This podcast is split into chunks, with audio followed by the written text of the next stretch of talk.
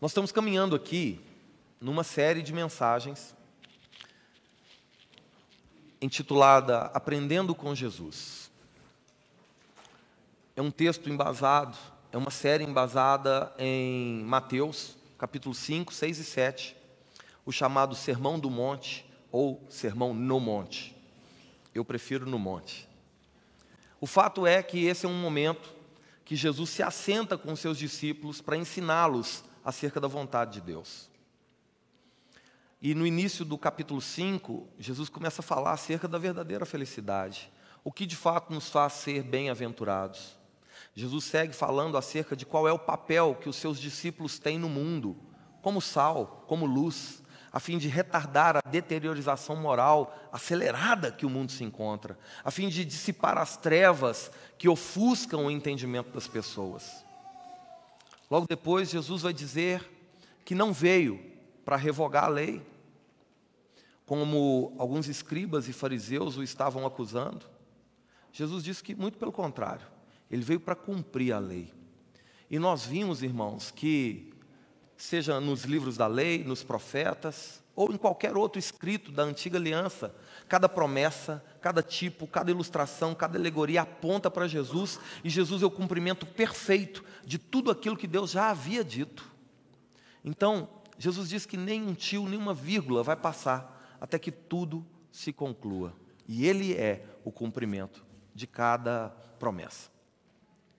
Jesus então começa a falar sobre o que é ter uma justiça elevada, ou, segundo as palavras dele, mais elevada do que os escribas e fariseus. E é nessa sessão dessa, dessa exposição que a gente está. É nesse momento do Evangelho de São Mateus que nós estamos observando algumas, algumas contraposições que Jesus faz entre a interpretação dos escribas e fariseus quanto à lei de Moisés e o que Jesus apresenta como sendo a verdadeira maneira de aplicar a lei de Deus. Jesus havia dito que os escribas e fariseus estavam agindo como hipócritas. E a hipocrisia, nas palavras de Jesus, é uma atuação. Eles encenavam uma vida piedosa, santa e reta, mas era apenas aparência. A palavra hipócrita significa artista, atores.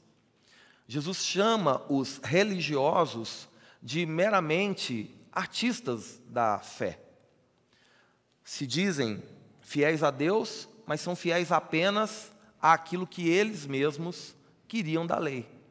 E muitas vezes eles banalizavam a lei de Deus a fim de que essa lei coubesse na sua maneira de viver. Em outras ocasiões, você vai ver isso no capítulo 23 do Evangelho de Mateus, eles colocavam um peso assim tão grande sobre as pessoas, que oprimia as pessoas, e Jesus diz que nem com o um dedinho eles ajudavam a mover aquele peso. Que eles mesmos não iam para o céu, e eles não ajudavam ninguém a ir para o céu. Então Jesus aqui está, ao ensinar aos seus discípulos, está combatendo o ensino distorcido que os escribas e fariseus tinham da lei de Deus dada por Moisés. Em todo o tempo aqui, Jesus vai embasar o discurso em Êxodo, capítulo 20, onde estão registrados ali os dez mandamentos. E a gente vem caminhando, irmãos, versículo por versículo. E eu pedi a você, por favor, não tenha pressa. Uma única palavra da boca de Deus no nosso coração muda para sempre a nossa história. Nós vimos há duas semanas atrás, semana passada, infelizmente eu não pude estar aqui, nós vimos Jesus falando sobre o adultério. Porque no versículo 20 de Mateus capítulo 5, é a introdução dessa sessão, uma justiça mais elevada. Abre lá comigo, por gentileza. Mateus capítulo 5, verso 20. Só para a gente se lembrar do que, que Jesus está dizendo aos seus discípulos. Nós não podemos nos esquecer que todo esse discurso de Jesus é para os seus. Jesus não está propondo essa justiça mais elevada para o mundo. A própria Bíblia diz que o mundo jaz no maligno. O mundo está morto e sepultado. em uma ideologia, em princípios e valores que são alheios à vontade de Deus. Essa orientação, esse ensino são para aqueles que amam a Jesus, que seguem a Jesus, que se renderam a Jesus. É, são para aqueles que têm Jesus como rei e são súditos desse rei e que querem viver este reino. Olha o verso 20, Mateus capítulo 5, verso 20. Porque vos digo, Jesus falando aos discípulos, se a vossa justiça não excederem muito a dos escribas e fariseus, jamais entrareis no reino dos céus. Irmãos, eu imagino que num momento como esse, os discípulos de Jesus, bem como eu e você, a gente se preocupa. Como é que eu posso ter uma justiça mais elevada do que a dos escribas e fariseus, que eram publicamente conhecidos como homens zelosos pelo estudo e pelo cumprimento da palavra? Jesus vai explicar que essa justiça é a maneira de viver, mas não é uma maneira de viver qualquer, é uma maneira de viver conforme é o reino dos céus. Todo o sermão do monte, todo o sermão no monte, é o ensino de Jesus acerca de como é que os cidadãos do céu devem viver na terra.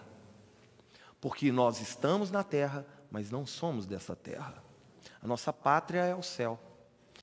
Quando Jesus fala sobre reino dos céus, a palavra usada por Jesus e registrada por Mateus é a palavra grega basileia. E essa palavra, ela significa reinado, domínio, governo. O que Jesus está dizendo aos seus discípulos é que o reino dos céus, na verdade, é o governo do céu sobre a sua vida na terra. É o governo de Deus, é a direção de Deus, é a orientação de Deus, já para aqueles que se renderam a Deus. Logo, o reino dos céus, na perspectiva de Jesus, não é apenas um lugar que há de chegar na consumação dos séculos, é um lugar que já chegou no coração de todo aquele que recebeu o Espírito Santo. Se eu e você verdadeiramente abrimos o coração e temos habitando no nosso coração o Espírito Santo de Deus, o reino dos céus, o reino de Deus já chegou na minha vida e na sua vida. E ao governo de Deus. O que Jesus está ensinando é: se nós, que temos o Espírito Santo, que é quem? Dá testemunho de Cristo, que é quem nos ensina tudo o que o próprio Senhor já nos disse, e que é quem nos convence do pecado, da justiça e do juízo. Se nós, que temos esse espírito que faz todas essas coisas, não vivermos de maneira diferente do que o mundo vive, como demonstrar ao mundo que somos súditos do Rei Jesus e que vivemos o reino dos céus, se estamos vivendo da mesma forma como o mundo vive? E aí, para isso, Jesus vai fazer uma série, vai trazer uma série de contraposições. Jesus vai dizer assim, a partir aqui do verso de número Mateus 5, a partir do verso de número 21, Jesus vai dizer assim: Vocês ouviram o que foi dito, vocês ouviram o que os escribas e fariseus ensinaram, porém, eu agora vos digo. E aí Jesus vai trazer a sua interpretação acerca da lei de Deus. Jesus vai citar aqui, irmãos, os dez mandamentos, alguns dos dez mandamentos. Nós entendemos no nosso último encontro que os escribas e fariseus interpretavam de maneira rasa a lei de Deus, porque diferente de nós, eles não tinham o Espírito Santo habitando neles. Os homens aqui na antiga aliança, e aqui ainda é Antigo Testamento, tá? Só é Novo Testamento depois da cruz. Amém? Os homens na antiga aliança não tinham o Espírito Santo dentro de si. O Espírito Santo visitava esses homens. Jesus está fazendo aos seus discípulos uma promessa de conseguirem viver conforme a vontade de Deus a partir do momento que receberem o próprio Espírito de Deus. Não é isso que Atos capítulo 8, versículo 1 fala? Mas recebereis poder ao descer sobre vós o Espírito Santo e se tornarão minhas testemunhas, tanto em Jerusalém, Judéia, Samaria até confins da terra. É na vinda do Espírito Santo, tabernaculando no coração das pessoas. Os homens na antiga aliança, os escribas e fariseus, interpretavam de maneira rasa porque não tinham o Espírito Santo os ajudando nesse propósito, diferente de mim e de você. Por isso a Bíblia diz que eu e você somos mais bem-aventurados do que homens, como Moisés. Agora, isso tem um preço. Não foi de graça. Ao recebermos o Espírito Santo, ao termos em nós capacidade de compreender a palavra, de compreender a vontade de Deus, de sermos guiados pelo próprio Espírito de Deus, esse mesmo Espírito de Deus em nós, ele nos torna indesculpável. Indesculpáveis. Por isso, é necessário exercer, caminhar, viver uma justiça mais elevada do que a que o mundo vive. Nós que somos povo de Deus, nós que somos filhos de Deus, herdeiros e co-herdeiros com Cristo, nós não podemos, irmãos, compartilhar dos mesmos princípios e valores que o mundo compartilha. Isso não é acepção de pessoas, isso é testemunho. Quem está me entendendo? Amém?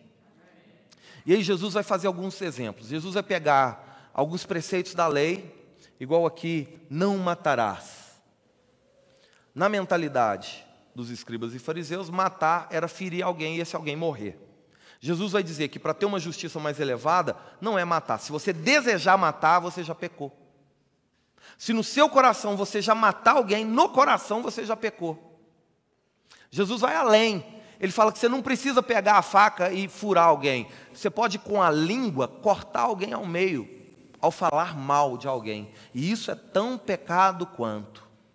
Está vendo como Jesus está elevando a justiça para os seus discípulos? Para aqueles que vão receber o Espírito Santo, e no caso a nós que já recebemos? O crente, o filho de Deus, ele tem que ser diferente do mundo. Sabe para quê? Para que o mundo queira de verdade nos ouvir. Se nós somos iguais ao mundo na maneira de agir e reagir, que interesse iremos gerar nas pessoas para nos ouvir e conhecer o Deus a que dizemos que servimos. Eles vão achar que esse Deus não tem poder nenhum, porque eu era ruim e fiquei pior. Jesus segue, e aí na semana retrasada nós vimos que ele vai usar o sétimo mandamento, sobre não adulterarás. Na mentalidade também dos escribas e fariseus, o adultério era quando alguém casado se deitava com uma outra pessoa e aí consumava o ato do adultério. Jesus vai falar que, para aqueles que são seus discípulos, não é só isso que configura o adultério. Isso aí pode ser o que o mundo pensa. O que o Senhor nos diz é outra coisa. Jesus vai dizer que se olhar para uma mulher com um olhar cobiçoso, também no seu coração já adulterou com ela. E aí Jesus é radical. Ele vai dizer o seguinte: é melhor você enfiar uma colher aqui no olho e arrancar esse olho, porque é melhor ir para o céu faltando um olho do que ir para o inferno com o corpo inteiro. Se a mão é que te faz tropeçar, é que te faz pecar, é melhor você cortar a mão e ir para o céu faltando uma mão do que você ir para o inferno com o corpo inteiro. É claro que isso é uma hipérbole, irmãos. É um exagero de linguagem, não é literal. Alguns irmãos, ao longo da história da igreja, entenderam esse texto de forma literal e se mutilaram. O próprio Orígenes, um dos pais da igreja, ele se castrou para não fornicar. Mas pensa comigo. Se o olho direito faz pecar, a gente arranca o olho, mas ainda não sobrou o olho esquerdo? Daqui a pouco está seco. Se a mão direita faz pecar, você corta ela, mas não sobrou a mão esquerda? E se o pé? E o outro? Ah, daqui a pouco não sobra nada. Porque o que Jesus está falando é para tratar o coração. A orientação é que, se olhar alimenta um coração contaminado pela cobiça, irmão, não olha. Se afasta de olhar. Se a mão é que te leva, a... não toca. Abre mão. Foge. Foge. Você lembra que a Bíblia dá duas orientações sobre esse tipo de postura? Uma delas é resistir e a outra é fugir. O que, que a Bíblia manda resistir? O diabo! Resistir ao diabo e ele. Mas, e a aparência do mal? Foge da aparência do mal. Sabe por quê, irmão? A Bíblia manda resistir o que dá para a gente resistir. Pela fé você resiste ao diabo. Amém? Mas, para o pecado, para as concupiscências da carne, a Bíblia fala para fugir. E se é para fugir é porque não dá para resistir. Então, não brinca com fogo.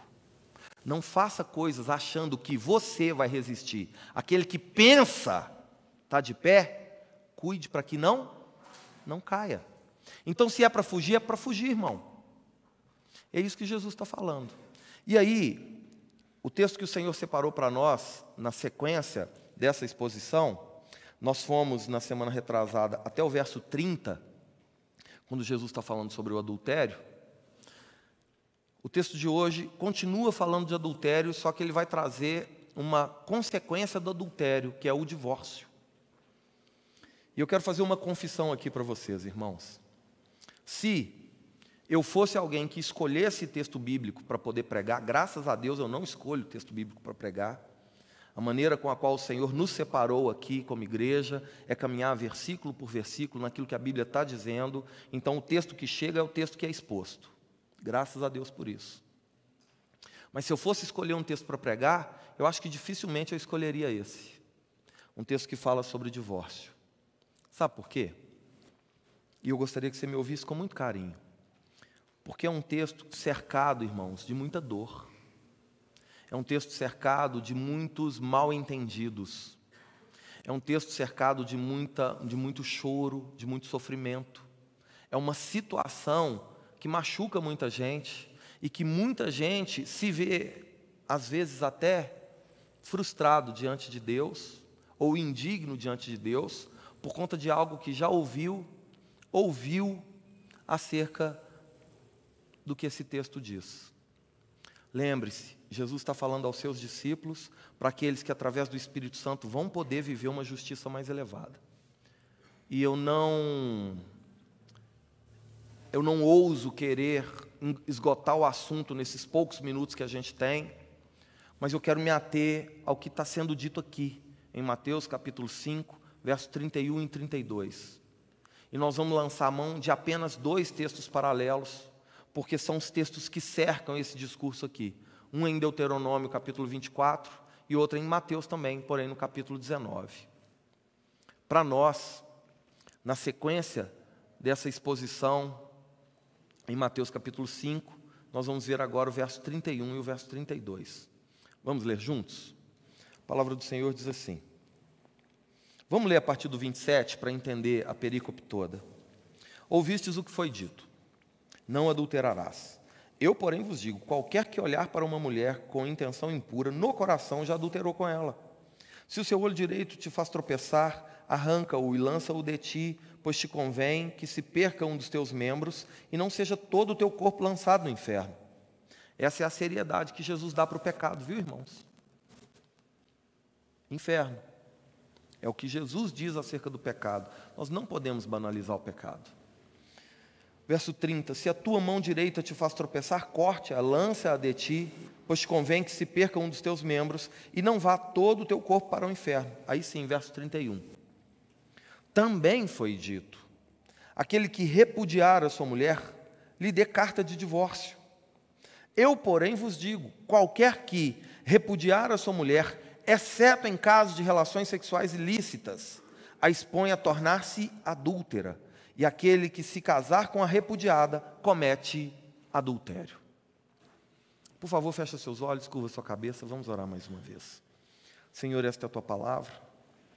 Nos colocamos diante do Senhor em submissão e te pedimos, Pai, que ilumina o nosso entendimento, nosso coração, a nossa mente. Retira de nós, meu Deus, o preconceito, Retira de nós, Pai, tudo aquilo que não provém do Senhor e que nos impede de verdadeiramente nos apegar ao que o Senhor diz. Que nessa noite, se for assim a tua vontade, que haja cura, que haja libertação. Em nome de Jesus. Amém. Irmãos, para a gente compreender por que, que Jesus entra no assunto do divórcio, quando ele está falando sobre adultério, a gente infere que o adultério é consequência, que o divórcio é uma das consequências do adultério. E o próprio texto da lei de, de, de Moisés vai dizer isso. E eu gostaria que a gente fosse para esse texto nesse momento. Deuteronômio, capítulo de número 24. Vai lá comigo, por gentileza. É sobre esse texto que Jesus está embasando o seu ensino para os seus discípulos. E é também sobre esse texto que lá na frente Jesus vai falar com os fariseus. Então vamos lá no texto base, que é Deuteronômio capítulo 24, dos versos 1 ao verso 4. Olha o que a lei de Deus, dada por Moisés, diz. Deuteronômio 24, depois de Números, depois de Êxodo, depois de Gênesis, depois da capa. Amém? A partir do verso 1: Se um homem tomar uma mulher e se casar com ela, e se ela não for agradável aos seus olhos, por ter achado coisa indecente nela, se ele lhe lavrar um termo de divórcio e lhe o der na mão e a despedir de casa, e se ela, saindo de casa, for e se casar com outro homem, e se este homem aborrecer, e lhe lavrar um termo de divórcio, e lhe o der na mão e a despedir da casa, e se este último homem, que a tomou para si por mulher, vier a morrer. Verso 4 então seu primeiro marido que a despediu não poderá tornar a desposá-la, para que seja sua mulher, depois que foi contaminada, pois é abominação perante o Senhor. Assim não farás pecar a terra que o Senhor teu Deus te dá por herança. Esse é o texto de Moisés. Essa é a lei de Deus, é o texto da lei. É em cima disso aqui que está havendo uma discussão. Agora, a discussão se dá, irmãos, em cima da palavra indecente, que está aqui no texto de Deuteronômio 24. Para a gente entender isso, a gente precisa entender que naquela época de Jesus existiam várias escolas rabínicas vários rabinos que tinham os seus discípulos e que ensinavam a interpretação da palavra de Deus. Qual era a maneira de entender a palavra de Deus? Cada escola rabínica entendia de um jeito e ensinava de um jeito, e atraía com isso os seus discípulos. Existiam três escolas predominantes naquela época: escola de Shammai, escola de Hilel e escola de Akiba, três rabinos. E escribas e fariseus estudavam ali, aprendiam a entender a lei de Deus a partir da interpretação desses três rabinos. Existia uma diferença drástica entre um e outro. Shammai era o rabino que tinha a escola de interpretação mais ortodoxa, mais conservadora, mais fechada. Para o Shammai e, consequentemente, para os seus discípulos, a interpretação da palavrinha indecente aqui em Deuteronômio 24 era mulher que se portava inconvenientemente com relação ao sexo, fora do casamento, adultério. Então, na interpretação de Shammai, era permitido dar carta de divórcio, repudiar a mulher e dar carta de divórcio, se essa fosse pega em adultério, em relação sexual ilícita e tivesse provas disso, aí sim podia despedir a mulher, podia repudiar a mulher. É isso que Shammai dizia. Só que tinha uma outra escola, e essa escola era a maior escola da época. Era a que tinha mais adeptos, mais seguidores, era a escola de Hillel. E essa escola do rabino Hillel, ela era liberal. Podia mais coisas. A maneira de interpretar a palavra de Deus era liberal. Olha como é que até nos dias de hoje isso acontece. O liberalismo atrai mais pessoas, por quê? Porque pode se fazer segundo o que se quer e não o que se entende da palavra. Porque o que se entende da palavra só é a palavra se cabe em nós. Isso não é evangelho. Nós é que nos moldamos a palavra de Deus, não é a palavra de Deus que se molda a nós. O liberalismo faz isso. Os liberais dizem que a palavra tem até que ser atualizada. Está errado. Só que Hilel interpretava o texto de Deuteronômio 24 como mulher que foi achada de forma indecente, como algo muito mais abrangente. E por isso, o marido tinha o direito de dispensar sua mulher, de se divorciar dela, por vários motivos vários. Entre esses vários, tinha seis que eram os mais comuns na época. Eu gostaria de citá-los para você. Pasmem. Motivo que dava direito a divórcio, nessa época de Jesus aqui, quando a mulher errava a mão no sal e salgava a comida do marido. E eu acho que um monte ia dançar, né? Hã? Aí você pensa assim, nó, dancei. Se o marido recebesse o prato de comida, fosse comer, não gostou da comida, tá ruim, tá salgado. Mulher, pode ir embora, não quero ser mais não. Era isso. Tinha outro motivo.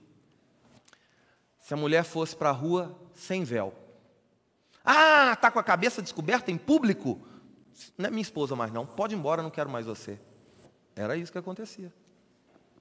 Imagina, a mulher está na rua, aí de repente sopra o vento, o vento leva o véu, acaba o casamento. Outro motivo, terceiro motivo, que era comum, tá? Se essa mulher conversasse com outro homem na rua, só conversar. Imagina a situação. Está na rua e fala, ô moço, onde que fica a padaria? Acabou o casamento. Era motivo para divórcio. Tem outro motivo. Esse pega um pouco também. Se a mulher fosse briguenta. Fala Deus! Sabe o que é mulher briguenta? Mulher rixosa, cria caso por tudo. Lá em Provérbios diz que é igual aquela torneira aberta que fica pingando, pingando, pingando, pingando. Também conhecia, conhecida como chata demais da conta. Era motivo para divórcio. Era motivo para divórcio. Tinha outro motivo, engraçado até. Se a mulher falasse mal dos pais do marido. Sabe quando você fala sogra coral? Acabava o casamento. Só que só valia se falasse com ele. Se virar para ele e falar, ah, não gosto da sua mãe, não gosto do seu. Acabava o casamento. O marido tinha direito legal, segundo a interpretação de Hilel da lei de Moisés, dada por Deus, a dispensar a sua mulher a repudiar a sua mulher. Se falasse com outras pessoas não tinha problema não, mas se falar com o marido, acabou. E o último motivo que era assim tão comum, se essa mulher fosse problemática. E aí problemática é o seguinte, irmãos, é alguém que causa problemas ou alguém que vive algum problema, seja ele emocional ou físico. Imagina a situação. Acontece um acidente, a mulher fica manca. Esse, não, não quero essa mulher, está com defeito. Não quero mais não, está com um problema, não quero mais. E era motivo para o divórcio. Era isso que estava acontecendo nessa época. Esse era o contexto que leva Jesus a propor uma justiça mais elevada, em contraste ao que o mundo dizia que está valendo. Não está valendo para aqueles que são discípulos de Jesus. Tinha uma terceira escola, a escola de Aquiba. Essa ultraliberal. Sabe o que, que Akiba dizia acerca do motivo que dava permissão do homem repudiar a sua mulher? Olha que absurdo. Se o homem estivesse na rua, aí, irmãos, e seja com Hilel, seja com Shammai, seja com Akiba, só valia para o homem, tá? As mulheres não tinham direito de se portar da mesma forma, não. Ai da mulher que fizesse dessa forma. As mulheres, só para vocês entenderem, nessa época, elas eram comparadas a mulas servia para trabalho e para reprodução. Dizia-se que a mulher nem alma tinha. Olha só, olha o que, que Jesus vem consertar. E ainda tem um tal do movimento feminista cristão, você acredita? Pode ser feminista, mas de cristão não tem nada. Jesus vem consertar essa situação. A escola de Aquiba era ultraliberal e dizia o seguinte: que o marido podia repudiar a sua esposa se ele estivesse na rua e de repente passasse diante dele uma mulher que fosse mais atraente para ele do que a sua. Já, segundo Akiba, já era motivo para o divórcio. Isso aí já é suficiente. Não precisa colocar sal demais na comida, não precisa tirar o véu, não precisa conversar com o homem, não precisa fazer nada daquilo que foi dito. Só o fato de achar alguém mais interessante, mais atraente do que a sua própria mulher já te dava motivo legal de repudiar sua mulher. Esse era o contexto, irmãos. Era isso que estava acontecendo. Por isso é que Jesus está ensinando aos seus discípulos como é que um cidadão do céu deve viver na terra, não segundo os padrões da terra, mas segundo os padrões do céu. Mesmo na terra, mas segundo os padrões do céu. Não é para ser feito conforme o mundo faz. Senão não há diferença entre aqueles que seguem Jesus e aqueles que não seguem Jesus. Os discípulos de Jesus, eles são sal. Os discípulos de Jesus, eles são luz. Aonde eles chegam, tem que chegar a diferença daquilo que todo mundo diz que pode, que não tem nada a ver, que não tem problema nenhum. Não é assim para nós. Para aqueles que amam a Jesus e seguem Jesus, a orientação para nós é aquela que está aqui, ó. Nossa única regra de fé e prática. Irmãos, só é possível porque o próprio Senhor já proveu em nós poder para isso. O próprio Espírito Santo que hoje habita no nosso coração. Não é o que Paulo diz? Eu posso todas as coisas naquele que me fortalece. É assim para mim, é assim para você. Jesus está ensinando aos seus discípulos. O verso de número 31 diz assim: Também foi dito: aquele que repudiar a sua mulher, dele carta de divórcio. Sabe o que significa a palavra repudiar? Essa palavrinha no texto grego, a palavra apolo, ela significa libertar, liberar, absolver de uma dívida rejeitar o ressarcimento, liberar de pagamento. É isso que a palavra repudiar significa. O que, que acontecia também, irmãos? Acontecia que quando o homem ia se casar, ele ia na casa dos pais da noiva e fazia o quê? Pagava o dote. Para algumas mulheres era cinco camelos, para outras era duas galinhas. Não era por causa da mulher, era por causa da família. Ah, nessa família aqui vale duas galinhas uma mulher. Nessa família aqui vale cinco camelos uma, essa mulher. Acontecia que havia um pagamento por aquela mulher. E agora, nessa mentalidade, o homem se achava o quê? Dono da mulher pela qual ele pagou. Então, o que está acontecendo aqui é que os homens estavam repudiando as suas mulheres, mas não estavam dando carta de divórcio. A carta de divórcio é uma liberação da dívida que a mulher tinha para com o homem em função do que o homem pagou por ela quando se casou. É por isso que Jesus está falando. Se repudiar a mulher, se mandar a mulher embora, dá uma liberação para ela, para ela poder casar. Porque senão essa mulher vai morrer. Que naquela época a mulher não podia trabalhar, ela não tinha nem alma. Ela ia ter que prostituir, ela ia ter que mendigar. Então, lembra de Deuteronômio 24?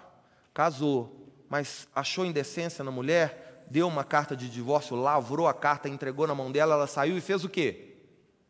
Casou. Não é isso que o texto de Moisés disse? Ela casou de novo. Porque o marido deu carta de divórcio, liberou aquela mulher, isentando ela da responsabilidade de ter que pagar a dívida que ela tinha para com ele quando ele comprou ela. Agora está liberado. Aqui Moisés, Jesus está falando isso. Olha só. Também foi dito: aquele que repudiar a sua mulher, dê carta de divórcio para ela. A orientação dada por Moisés, não por Jesus, por Moisés.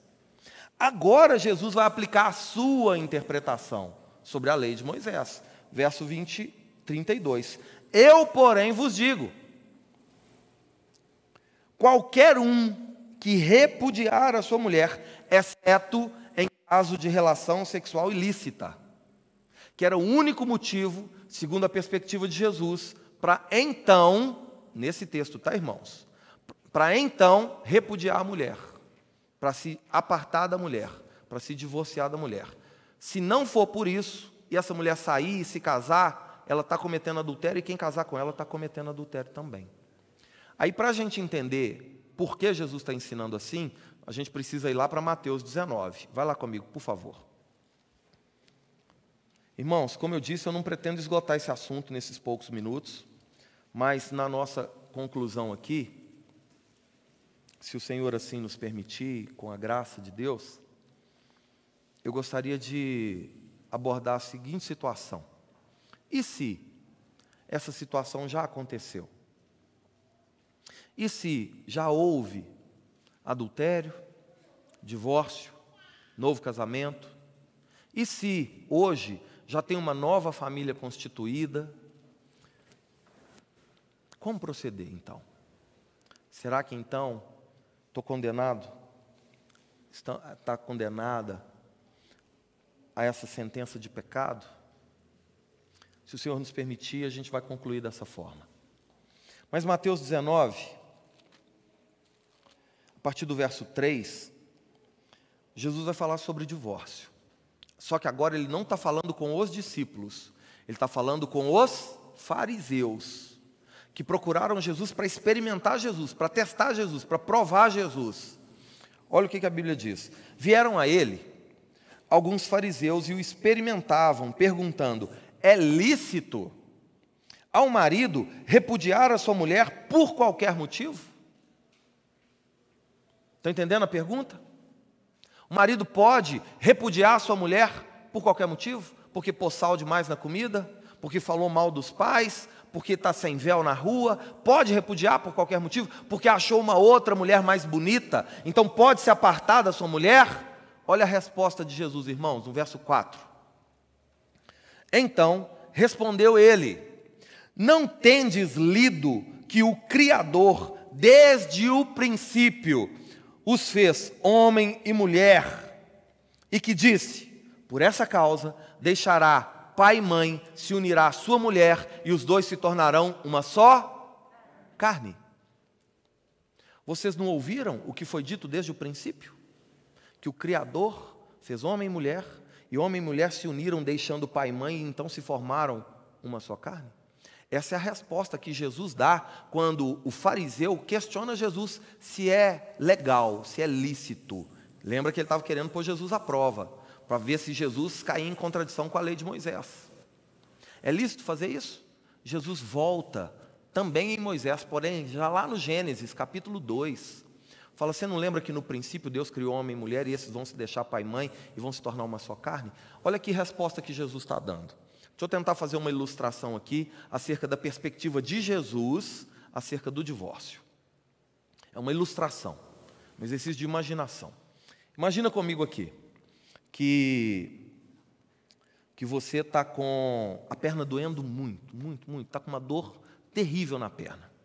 Você acorda pela manhã, nossa, a perna está doendo demais. Só que você está com o seu dia cheio, cheio de compromisso, cheio de atividade, tem muita coisa para fazer, trabalho, escola, criança, mil coisas. Você resolve tomar um banho, trocar de roupa e sair para vencer o dia. E aí, você, mesmo com a perna doendo, você vai fazer suas coisas que tem que fazer. Trabalha o dia inteiro, vive o dia todo com aquela dor terrível, chega no final do dia duas vezes mais cansado, porque aquela perna ajudou a cansar ainda mais a sua, a sua vida. Você chega tão cansado você quer só tomar um banho e deitar. Você deixa para olhar esse negócio da perna outro dia. Aí você vai dormir. Acorda no outro dia e a perna está doendo ainda mais. Só que, igual aconteceu no dia anterior, você tem ainda tanta coisa para fazer. E você prioriza fazer essas outras coisas ao invés de olhar a perna, ao invés de cuidar da perna. E aí você resolve ir de novo para o seu dia. E faz o dia inteiro de novo. E vence o dia. E chega no final do dia moído. Resolve de novo. Ao invés de olhar a perna, e dormir outra vez. E assim você vai vivendo. Até que chega um momento em que aquela se acorda pela manhã e agora não dá nem para pôr o pé no chão. A dor se tornou insuportável. Não dá mais. Não dá mais. Aí você tem uma brilhante ideia. Já sei, já sei o que eu faço. Você se assenta apoia sua perna numa bancada, numa cadeira, em algum lugar, pega um serrote e serra fora a sua perna. Serra fora. Arranca ela. Uma pergunta que eu gostaria de fazer. Alguém entre nós, em sã consciência, tomaria uma atitude como essa? Não. Mas é isso que a gente faz quando opta pelo divórcio. Se, no princípio, criou Deus, o homem e a mulher, esses deixam pai e mãe, se tornam uma só carne. Agora, no momento do divórcio, é romper fora com parte de si mesmo. É cortar na própria carne. É isso que Jesus está dizendo quando questionado pelos escribas e fariseus.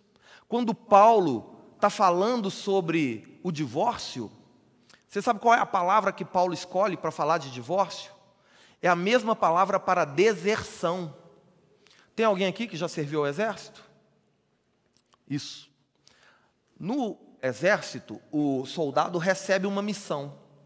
Quando o soldado resolve, por conta própria, não cumprir mais a missão, ele vai desertar da missão, ele vai abrir mão da missão. Paulo compara o divórcio abrir mão de uma missão. No caso do casamento, uma missão dada por Deus. Jesus vai dizer que é como cortar fora a própria perna, cortar fora parte de si mesmo, que naturalmente, que racionalmente ninguém faria isso. Mas por quê? N motivos, né, irmãos? Porque está tão machucado, porque está tão ferido, porque está doendo tanto. E não fez, na verdade, o que precisava ser feito para que aquela dor diminuísse e até se curasse, agora chegou ao ponto de se desejar amputar parte de si do que tratar. É isso que Jesus está respondendo aqui. Só que aí, os escribas, os fariseus, na verdade, eles vão além. Eles estão querendo colocar Jesus à prova.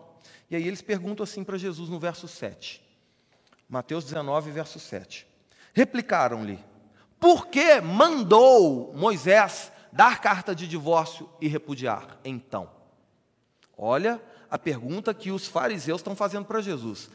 Ah, é, Jesus? Se no princípio era assim, Deus criou o homem e a mulher, fez eles uma só carne, então por que que Moisés mandou divorciar? Por que que Moisés mandou repudiar?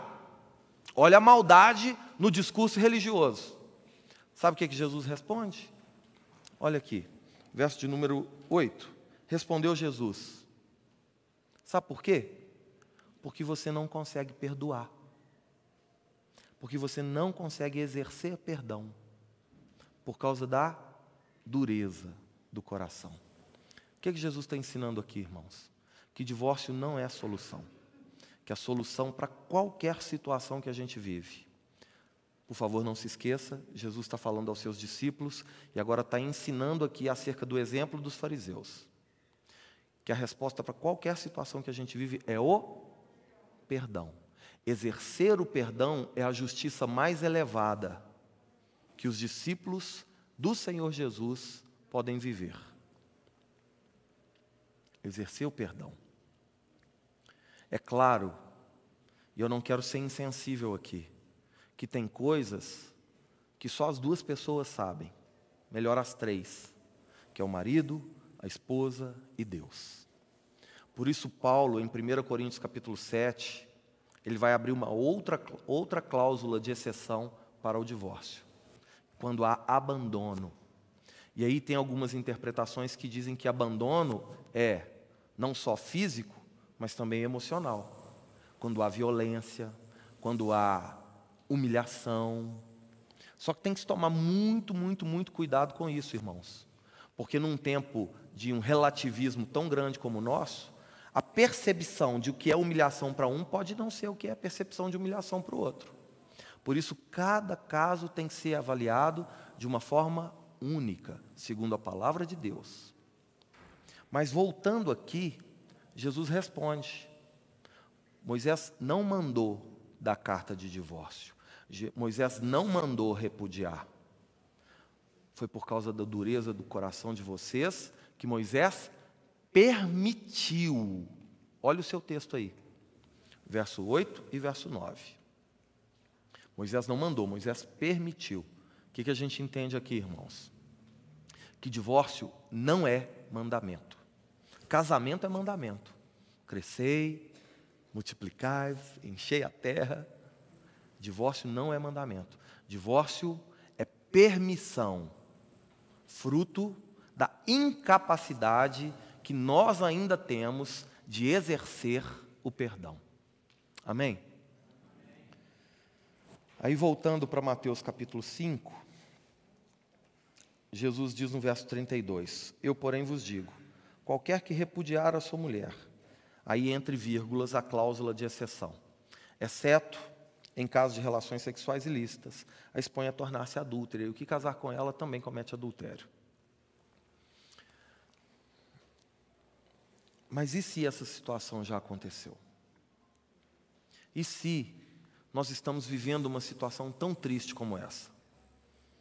Irmãos, por favor, olhe para mim aqui. Eu não acredito que exista alguém que vai cortar a própria perna e vai sair por aí pulando de alegria é sempre uma decisão de muita dor, de muita tristeza, com consequências muito sérias e muito prolongadas. Mas se essa situação já aconteceu, eu gostaria de trazer à memória de vocês, não com o propósito de fazer com que um tema tão delicado como esse seja banalizado pela igreja, mas muito pelo contrário. Jesus fala que o pecado leva ao inferno. Mas para que haja, talvez, a partir de hoje, cura para as nossas vidas. É claro que o que eu vou falar para vocês agora não é consenso no meio evangélico. Mas o que eu vou falar é embasado naquilo que eu aprendo da palavra de Deus, segundo os ensinos que o próprio Senhor deixou. A Bíblia nos diz que o único pecado que não tem perdão é a blasfêmia contra o Espírito Santo. E blasfêmia contra o Espírito Santo é a apostasia, é negar a fé, é rejeitar aquele que é o único capaz de nos convencer do pecado, da justiça e do juízo. Esse é o único pecado que não tem perdão, porque você vira as costas para aquele que te convence do pecado. E sem estar convencido do pecado, você não clama por perdão. Sem perdão não há remissão então permanece-se condenado por não receber a oferta de perdão e graça que Deus oferece. Se esse é o único pecado que não tem perdão, todo e qualquer outro pecado, se houver um sincero arrependimento no nosso coração, Deus pode perdoar. A Bíblia diz que Deus é fiel e justo para nos perdoar de todo o pecado, se confessarmos se nos arrependermos. É claro que tem situações que não dá para consertar mais. Às vezes aconteceu, se apartaram, casou de novo, hoje tem uma nova família constituída, um erro já não justifica o outro. Lembra lá de Deuteronômio 24. Não dá para voltar e, enfim. Segue a vida. Porém, siga a vida agora segundo uma justiça que é mais elevada, pautada no arrependimento e por isso no perdão de Deus, para agora viver, para a partir de agora viver para a glória de Deus. Amém? Como eu disse, irmãos, não dá para esgotar esse assunto aqui. Então, eu quero me colocar à disposição de cada um de vocês que quiser entender um pouco mais, conversar um pouco mais, e não somente a mim, à disposição, mas todo o corpo pastoral dessa igreja, para acompanhar, para orientar, para orarmos juntos, para lutarmos juntos pela sua família. Por favor, não se esqueça: o divórcio não é a solução, o perdão é a solução. E perdão não é sentimento, perdão é um exercício de fé, de dependência, de confiança, de rendição à vontade de Deus. E é porque temos em nós o Espírito Santo que somos capazes de exercer perdão, mesmo contra aquele que nos fere tanto, que nos machuca tanto. Que possamos orar e buscar no Senhor direção sobre como viver essa justiça que o Senhor Jesus nos propõe a viver. Amém? Por favor, fica de pé no seu lugar. Aleluia.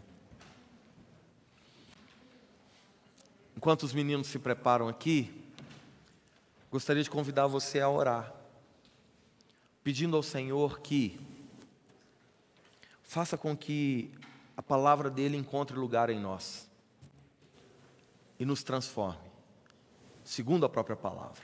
Amém? Põe a mão no seu coração, por gentileza, Pai. Eu quero te agradecer, Senhor, pela vida da igreja. E quero pedir ao Senhor que guarde em nossos corações a tua palavra que o Senhor nos ajude, Pai, não a viver conforme o nosso entendimento ou preconceitos, mas a viver conforme aquilo que o Senhor nos propõe a viver. É o Senhor quem nos convida a viver uma justiça mais elevada. É o Senhor que nos capacita a viver essa justiça. Não é na nossa força, não é na nossa capacidade, não é nas nossas emoções. O nosso coração é enganoso, nós sabemos. Por isso, nessa noite, Senhor, estamos nos rendendo a Ti e a Tua vontade através da palavra, para que o Teu Santo Espírito use a Tua palavra para nos moldar. E que assim, cada um de nós possa experimentar a Tua boa, agradável e perfeita vontade. Perdoa-nos, Senhor, as nossas falhas. Perdoa-nos, Senhor, se em algum momento das nossas vidas pecamos contra Ti, agimos segundo a nossa própria vontade, virando as costas para o Senhor. Que em nome de Jesus haja arrependimento sincero e o desejo real de viver para a Tua glória a partir de agora, em tudo o que fizermos e que isso transforme as nossas vidas, a ponto de fazer de nós um testemunho fiel do, do, amor que temos pelo Senhor e do poder que o Senhor tem em nós. Assim como igreja, nós oramos e te agradecemos, Senhor, em nome de Jesus. Amém.